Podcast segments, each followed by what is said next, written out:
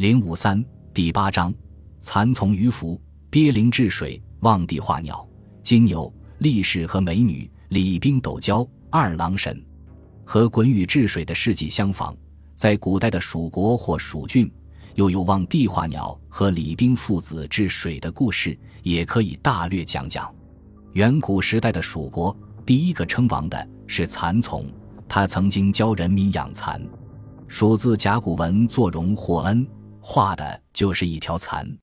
可见古时四川地方养蚕事业的发达。那时候人民生活简单，没有一定的驻地，只是随着他们的国王蚕丛到处迁移，蚕丛所到的地方，那里马上就成了热闹的蚕的市集。蚕丛这一族人眼情生的很特别，是向上直竖的。他死后用石棺埋葬，人民也都仿效他的办法，死后用石棺埋葬。后人称这种用石棺埋葬的坟叫做纵目人冢。蚕丛以后的一个王是百冠，在以后的一个是于福。于福开始建都，据说在渠上，在今四川省双流县，后来迁都到皮，今四川省皮县，终于在尖山，今四川省冠县，打猎时的道成了仙。岁月在茫茫昧昧当中运行。于福王先去以后，不知道过了多少年。忽然有一个男子叫做杜宇的，从天上降落下来，落在猪蹄四川省宜宾县西南地方。那时候恰巧有一个女子名叫丽的，也正从江源今四川省松潘县西地方的井水里涌现出来。这天造地设的两个奇人，便结婚做了夫妇。杜宇自立为蜀王，号望帝，仍旧拿丹这个地方来做国都。望帝当国的时候。很关心人民的生活，教导人民怎样种庄稼，时常叮嘱大家要抓紧天时季节，不要耽误了田里的生产。那时蜀国常常闹水灾，望帝虽然忧念人民身遭祸贪，但一时还想不出很好的办法来根治水患。有一年，忽然从江水里逆流浮上来了一具男子的尸首，人民见了都很奇怪，因为尸首总是顺流朝下浮的。而他却逆流往上浮，便把他打捞起来。更奇怪的是，刚一打捞起来，尸首就复活了。自说他是楚国地方的人，名叫鳖灵。不知道怎么一来，一个不小心失足落水，便从楚国一直浮到了这里。想必家乡的亲戚朋友早已经在四处寻找他了吧？望帝听说江水送来了个怪人，也暗暗称奇，便叫人把他带来相见。两人一见面，谈得情投意合。望帝觉得鳖灵这人不但智慧聪明，并且似乎还很懂得水性，在这常有水灾为患的地区是用得着这种人才的，因此便叫他做了蜀国的宰相。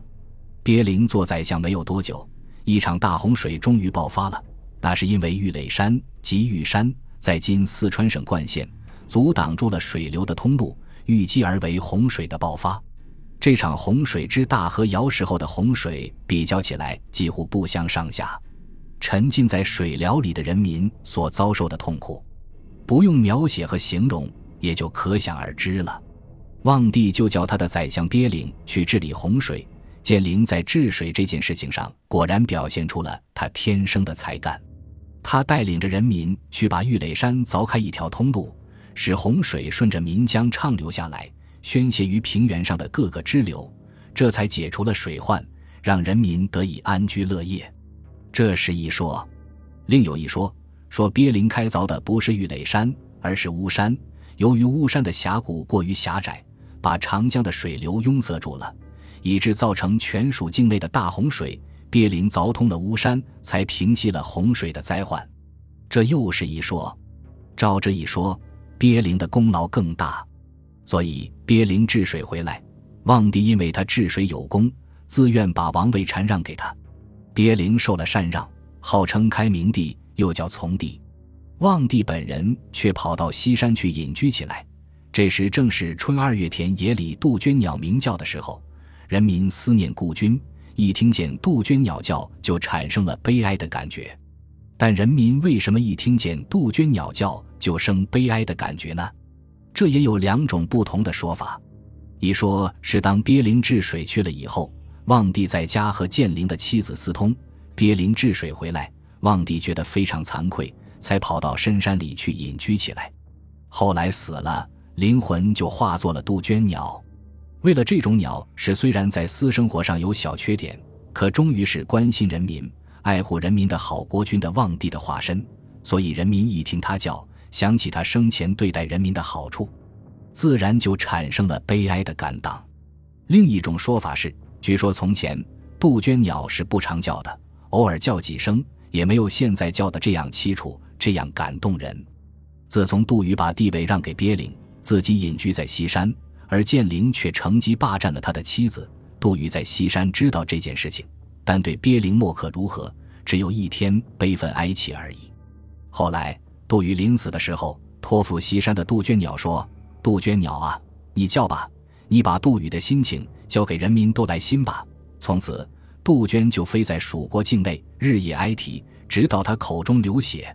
这是人民听了产生悲哀感觉的直接原因。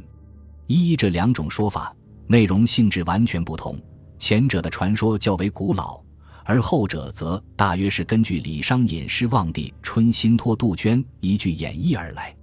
不管是哪一种传说，都表明着杜宇和鳖灵之间确实是有着一段爱情的纠纷，而鳖灵是优胜的获得者，或是道义上，或是事实上的。一般人同情不幸而遭遇失败的望帝。所以有杜鹃鸟故事的流传，而真正在农村里流传的关于望帝变鸟的故事，却比上述的两种传说要健康的多。郫县杜鹃村的老农民说，杜鹃鸟是杜鹃王变的，万年历就是杜鹃王所造。他们指的杜鹃王就是望帝杜宇。他们说，望帝生前爱护人民，教人民怎样种庄稼，死了以后还惦念着人民的生活。所以，他的灵魂化作了杜鹃鸟，每到清明、谷雨、立夏、小满等农忙季节，就飞来田间，一声声的鸣叫。人们听见这种声音，都说这是我们的望帝杜宇呀。于是互相勉慰：“是时候了，快撒种吧。”或者说是时候了，快插秧吧，并且把这种鸟叫做杜宇，或叫望帝，或叫催耕鸟、催公鸟。杜宇把地位禅让给鳖灵，鳖灵传位给他的子孙。到开明帝第十二世，改帝号称王，将都城从皮迁到成都。那时强大的秦国常想吞灭蜀国，只因为蜀国地势险峻，军队不容易通行。狡猾的秦惠王于是想出一条妙计，叫人做了五头石牛，每天在石牛屁股后面给摆上一堆金子，谎说石牛是金牛。每天都要拉一堆金子，消息传到了蜀王的耳朵里。贪财的蜀王想要得到这些石牛，就打发一个使臣前去向秦惠王请求。秦惠王得其所哉，马上毫无吝啬地答应了。问题是，五头石牛这么庞大和沉重，怎么能够搬运到多山的蜀国去呢？好在蜀国当时有五个大力士，叫武丁力士，大约是弟兄五个人。蜀王就叫武丁力士去凿山开路，结果开成一条金牛路，把五头冒充金牛的石牛搬运回来。哪知道石牛搬回来以后，并不拉金子，气得蜀王无可奈何，只得把石牛又给送回去，附带奉进一句嘲骂的话：“东方放牛。”秦国人听了只笑笑说：“我虽是放牛，却要得到你们蜀国才甘心呢。”秦惠王知道蜀王不但贪财，又兼好色。金牛路虽通，蜀国还不能轻易进攻，想先用美女迷惑住蜀王再说。于是派一使臣去向蜀王说：“秦国有五名美女，愿意奉献给蜀王。”蜀王一听有美女送来，马上把从前旧恨一笔勾销，又落进了敌人的圈套，便又叫武丁力士到秦国去迎接五名美女。武丁力士奉命到了秦国，迎接了五名美女转来。走到梓潼，忽然看见一条大蛇正向一座山洞钻去。历史当中的一个赶紧跑去拖住蛇的尾巴，一个劲儿往外拖，企图把它弄出来杀死，以免人民受害。蛇的力量过大，一个人还拖不动，是弟兄五个都去拖那蛇，一边拖一边大声呐喊，声音响震山谷。大蛇一点一点的被从山洞里拖了出来，弟兄们正拖得高兴，忽然妖蛇作怪。只听得轰隆一声巨响，地震山崩，尘土弥漫。霎时间把五个为民除害的壮士和秦国奉献来的五名美女都压死了。一座大山分为五座峰岭，峰岭上各有平整的石头，好像给这些人建造的墓碑。蜀王听了这事，心里方分伤痛。他伤痛的不是壮士们的死，而是五名美女没有能够送到他的手里供他玩乐。于是他亲自登临这五座山，做了一番厚颜无耻的凭吊。